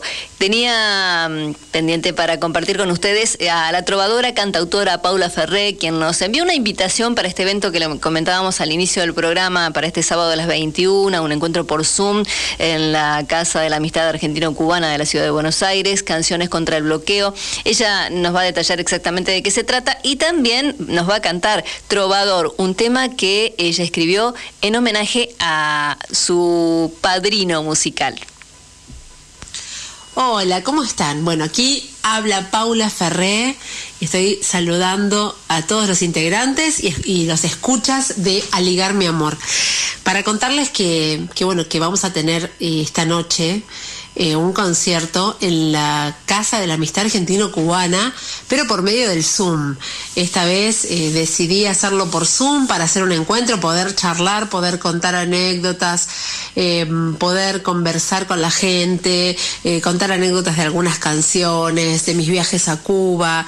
Y, y juntamos toda esta información y esta, esta poesía alrededor de las canciones contra el bloqueo, porque estamos en estos días, eh, bueno, desde hace muchos años que venimos luchando contra el bloqueo, pero particularmente estos días en movimientos internacionales para luchar contra el bloqueo infame a Cuba. Y por eso este concierto se llama Canciones contra el bloqueo. Voy a tener unos invitados especiales que son algunos alumnos del taller Canto Sincero que me acompañan todas las semanas y que tengo ganas de que, como son amigos de la casa, me gustaría que, también los escucharan. Y también voy a estar con Adriano Driosola en guitarra. Así que nada, un encuentro maravilloso donde poder eh, juntarnos con amigos, escuchar lindas canciones, pensar juntos, reflexionar, pedir en contra del bloqueo a Cuba y este, escuchar algunas anécdotas. Me parece que es una buena oportunidad para compartir un sábado a la noche, así que eh, los espero y tengo muchas, muchas ganas de, cantar para ustedes en este contexto de la Casa de la Amistad Argentino-Cubana. Eh, un beso enorme a todos ustedes, a todos los del programa y a todas las escuchas. Hasta pronto. Bueno, la canción que, elijo para compartir con ustedes es una canción que quiero muchísimo, que se llama Trovador y que está dedicada a Vicente Feliu. Bueno, eh, como saben y quizás eh, no saben algunos, Vicente Feliu es como mi padrino artístico de algún modo y es como mi padre eh, postizo en la vida real. Entonces hace muchísimos años que, Vicente viene a la Argentina y, yo armo sus giras y demás. Pero bueno, cuando lo conocí en el año 97, él me invitó a grabar a su disco Guevarianas. Y entonces a partir de ahí eh, nació esta amistad y esta admiración plena y profunda por su pensamiento y por su ser. Así que le hice esta canción que se llama Trovador, eh, en, donde, bueno, en donde cuenta todas mis, mis experiencias y mis emociones. Así que espero que les guste. Y, bueno, fue grabada en el disco Mujer Originaria en el año 2010, así que la pueden encontrar en las plataformas, en Spotify, en, en mi Facebook. Busquen, busquen mi página de Facebook para poner me gusta y enterarse de, de estas cosas. Para ustedes, Trovador.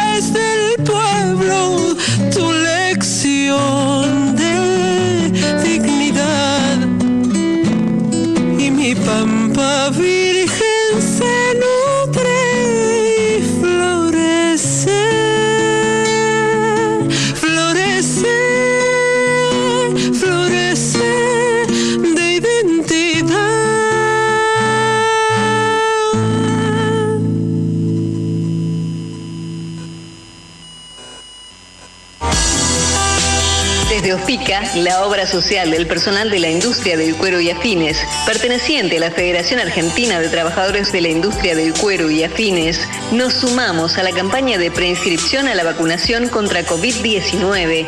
Buenos Aires, vacunate. Colocamos puntos de información y preinscripción en Santa Teresita, Partido de la Costa, Exaltación de la Cruz y Florencio Varela, para que puedas acercarte y registrarte vos y tu familia. Ingresá a vacunatepba.gba.gov.ar o descarga la app Vacunate PBA desde la plataforma Google Play para recibir toda la información. Sigamos cuidándonos por vos, por tu familia, por todos y todas. Vacunate. Ospica, obra social del personal de la industria del cuero y afines. Este año formate en responsabilidad social. Hoy, el conocimiento solo no alcanza. En EduForce te ayudamos a comprender la realidad y te damos las herramientas para llevar la responsabilidad social al interior de tu organización. Desde un proyecto hasta una estrategia integral, te enseñamos a diseñarlos, ejecutarlos y a medir y comunicar los resultados. En nuestra plataforma digital podés encontrar textos, videos y participar de clases en tiempo real con el profesor y otros alumnos. Lo haces a tu ritmo y desde la comodidad de tu casa. Llevamos más de 10 años formando las nuevas generaciones de líderes comprometidos con el desarrollo sostenible y ahora también en perspectiva de género. Ingresa en eduforce.com e inscribite.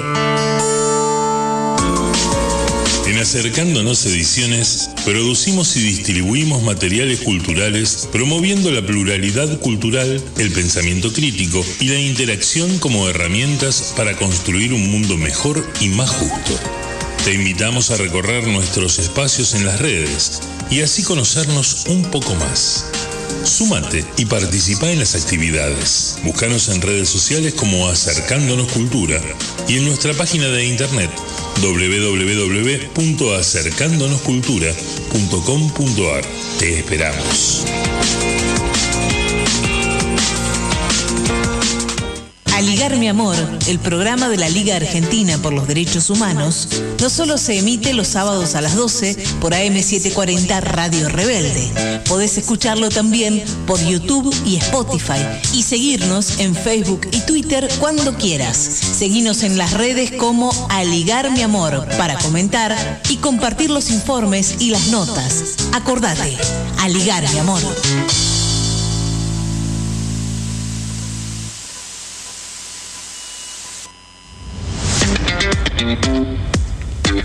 Y ya tenemos el bolillero eh, dando vueltas allí para ver quién se lleva eh, desafíos en pandemia.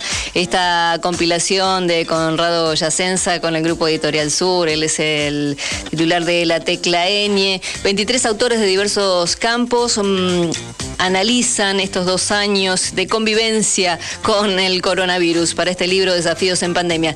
como decíamos, compilado por Conrado Yacenza, director de la revista digital La Teclaña y publicado por el grupo editorial Der Sur. A ver quién entonces es el ganador, la ganadora.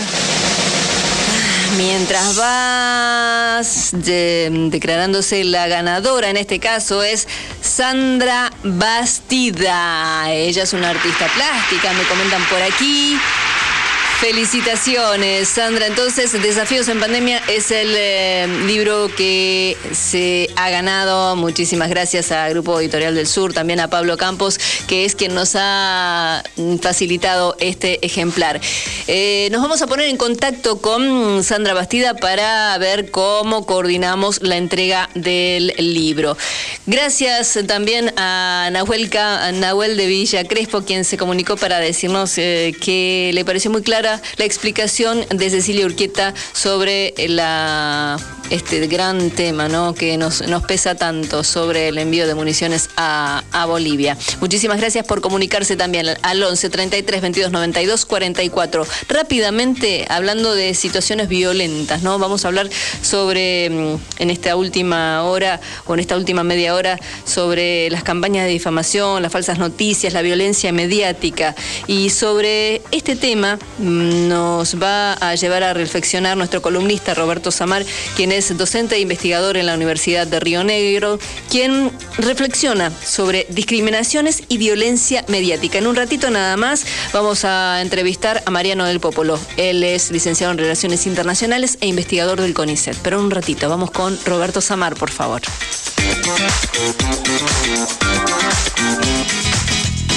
A ligar, mi amor. El programa de la Liga Argentina por los Derechos Humanos.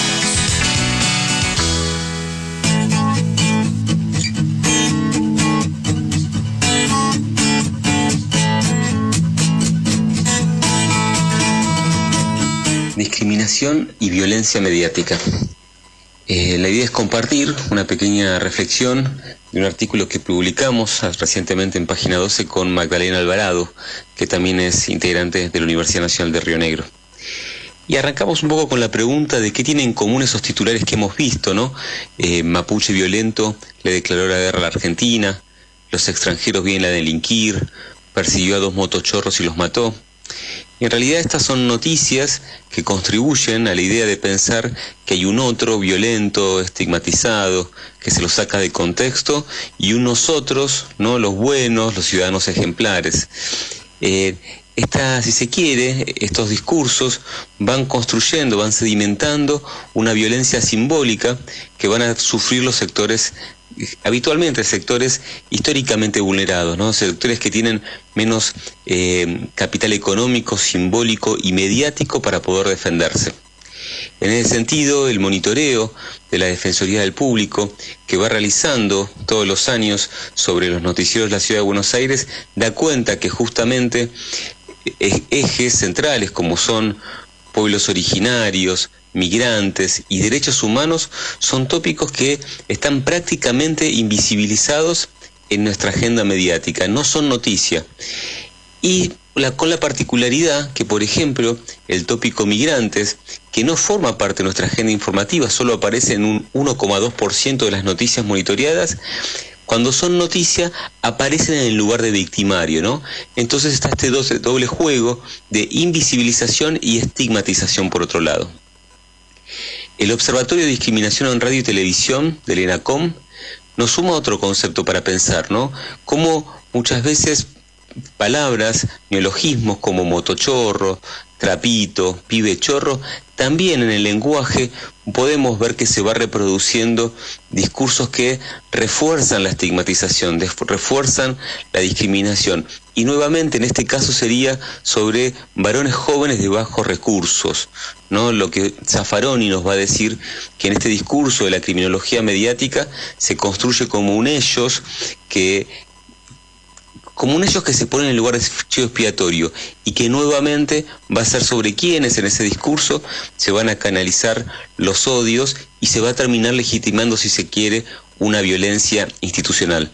En el mismo sentido, Zaffaroni nos dice que los discursos discriminatorios responden a miradas que son eurocéntricas, patriarcales, clasistas, heteronormativas y funcionan como un bloque El problema es que el discurso discriminatorio funciona como un bloque y muchas veces quienes sufren, quienes sufrimos los discursos discriminatorios, no entrelazamos nuestras luchas.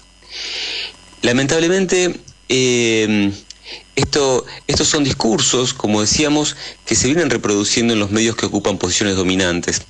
La trabajadora social y docente Silvia Petru nos suma también que estos discursos mediáticos son profundamente antidemocráticos, porque en realidad lo que hacen es, al fortalecer estos sentidos comunes, terminan limitando la ciudadanía de estos colectivos, porque terminan reforzando los no derechos, porque afectan las autonomías y las libertades de estos sectores sociales. Entonces, también pensarlo en clave de lo que significa nuestra democracia, ¿no? Pensarlo en esa clave, como son discursos que a la larga o al mediano plazo son discursos antidemocráticos. Recientemente el noticiero de la televisión pública sumó una columna sobre pueblos indígenas. También incorporó a la primera conductora trans en nuestro país. Y hace poco tiempo atrás, Canal Encuentro desarrolló la serie Corte Rancho de César González, que hablaba sobre las diferentes villas en la ciudad de Buenos Aires. Eh, una, una excelente producción de César González.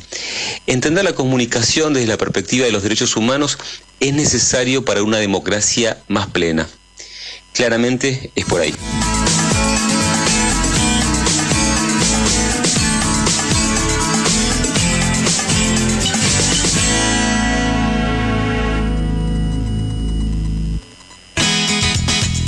A ligar, mi amor. El programa de la Liga Argentina por los Derechos Humanos.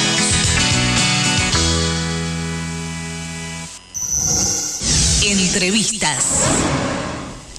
Y es por ahí, decía Roberto Samari, por allí nos vamos eh, acercando al mismo tema, no nos vamos a alejar de este tema que tiene que ver con la violencia de los medios hegemónicos, de las redes y esta, este, esta cuestión de agresión constante debe tener seguramente un objetivo. Ya está en comunicación nuestro siguiente entrevistado, Mariano del Popolo, quien es licenciado en Relaciones Internacionales e investigador del CONICET. Lo, lo dejamos en manos de Olivier Rebursen. Gracias, Marian. Sí, como lo decía José Schulman en nuestro editorial del día de hoy, de lo que se trata es de la solidaridad entre los pueblos en lucha, de las resistencias frente a los ataques y de desmontar también las campañas que, que se lanzan contra los pueblos en lucha, contra, contra los ejemplos como es Cuba muchas veces. Para hablar de este tema estamos comunicados con alguien que, que se jugó una patriada en estos días yendo a, a los programas más radicalizados de derecha a defender eh, la revolución cubana y la, y la soberanía y la autodeterminación del pueblo cubano. Me refiero a Mariano del Popolo, él es, como dijiste, investigador del CONICET, es licenciado en Relaciones Internacionales y es también parte de la corriente de liberación de Universidad Ciencia y Técnica que funciona en la Argentina. Le damos la bienvenida en esta última nota de Aliar Mi Amor, el programa de la Liga, a Mariano. Buenos días, Mariano, ¿cómo estás? Bueno, ¿qué tal? Buenos días. En primer lugar, gracias por, por la invitación. Bien, Mariano. Bueno, la primera pregunta tenía que ver con esto, con qué, qué, qué, qué le pasa a un intelectual argentino que tiene que ir a, a terrenos tan hostiles como puede ser el programa Intratables para hablar de Cuba. ¿Por qué es necesario ir sobre esos terrenos también?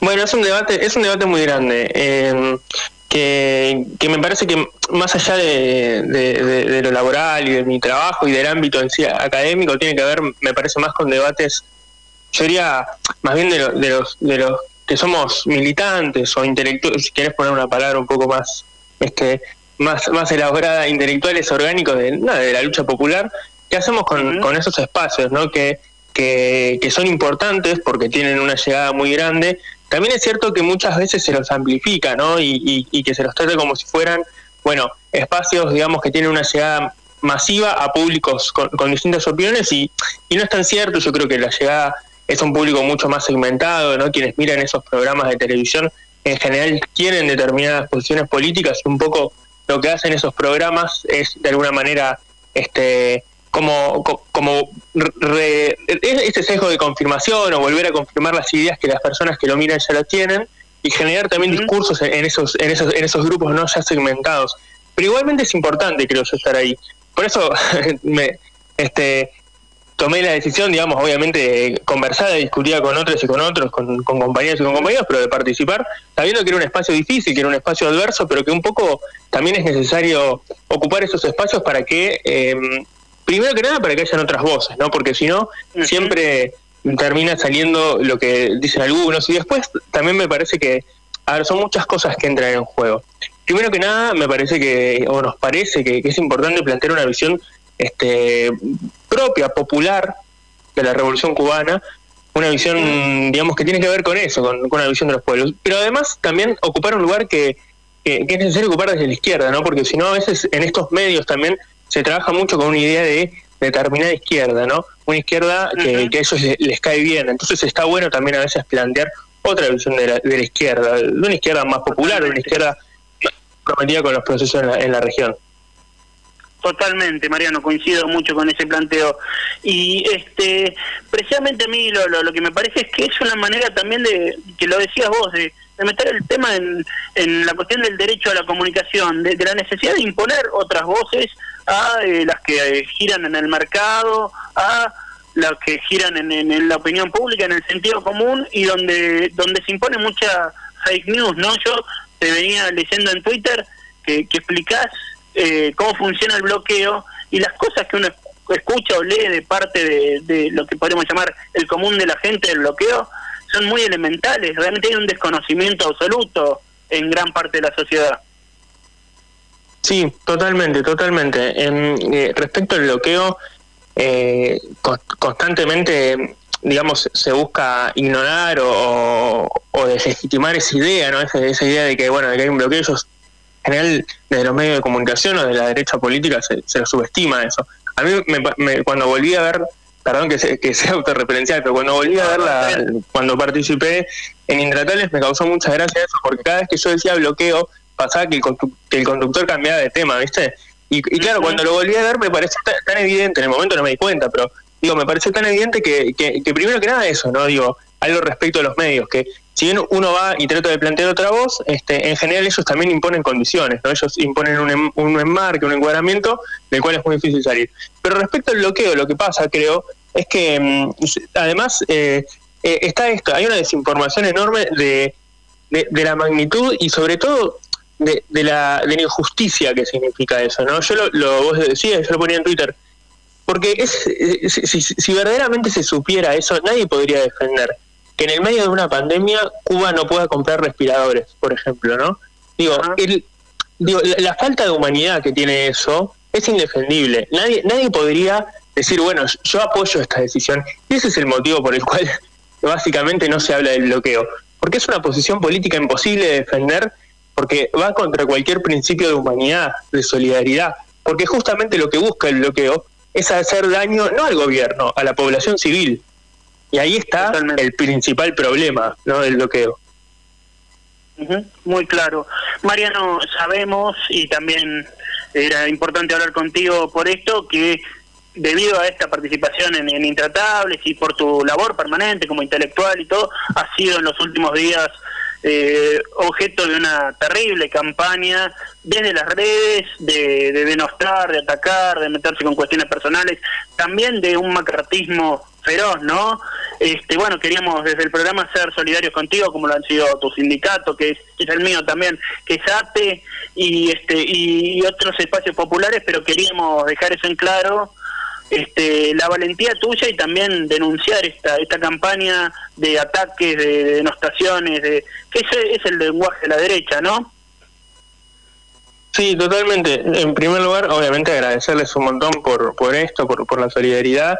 Eh, como vos decías, por suerte también hubo eh, una respuesta de este lado, ¿no? Eh, el, bueno, vos mencionabas la solidaridad del sindicato, de la CTA, también salió una solicitada hace poco que firmó, tuve, la verdad que no, solo fue en defensa, digamos, de no, en solidaridad conmigo, también fue en defensa de la ciencia, porque también es cierto que ellos aprovechan para todas estas situaciones, ¿no? Para después cuestionar el CONICET y a, y a, los trabajadores de la ciencia y la técnica en Argentina, y un comunicado importante que firmó gente como, no sé, Paenza, Dora Barranco, Satilio Borón, etcétera, que como Alberto Corblit, que por suerte se difundió bastante. Así que eso está bueno. Yo creo que, que eso, que, que ellos aprovechan siempre para para este para disciplinar ¿no? a quienes quienes de alguna manera no lo hablo no lo digo por mí lo digo en general aprovechan para disciplinar a los militantes populares con este tipo de ataques ese es el objetivo no que, que uno al final tenga miedo que se angustie y que no que no haga cosas y me parece que en ese sentido también de nuestro lado una respuesta interesante que, que, que está bueno para, para responder a ese a ese hostigamiento mediático que tiene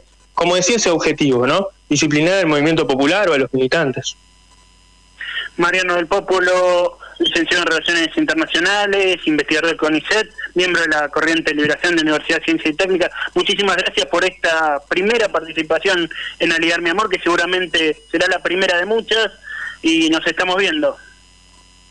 Bueno, muchas gracias a ustedes por la invitación. Para mí es un gusto haber participado acá. Entrevistas. Aligar, mi amor. El programa de la Liga Argentina por los Derechos Humanos.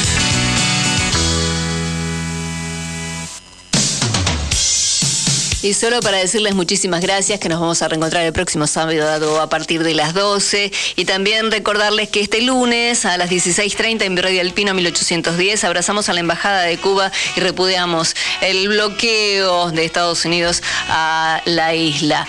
El 26 de julio, bien dije, a las 16.30. Gracias a todos los que se han comunicado con nosotros. Pueden seguirnos en las redes como Aligar Mi Amor, tanto en Twitter, en Facebook y donde quieran. Estamos allí también por um, Anchor FM. Eh, barra Aligar mi amor entre guiones, allí pueden escucharnos nuevamente. Gracias a todas las radios que nos retransmiten, gracias Diana Álvarez por operar en territorio rebelde, también a su compañero y a su compañerito, también por estar con nosotros y a cada uno de nuestros compañeros del equipo de Aligar mi amor. Muchísimas gracias, buena semana, somos la Liga.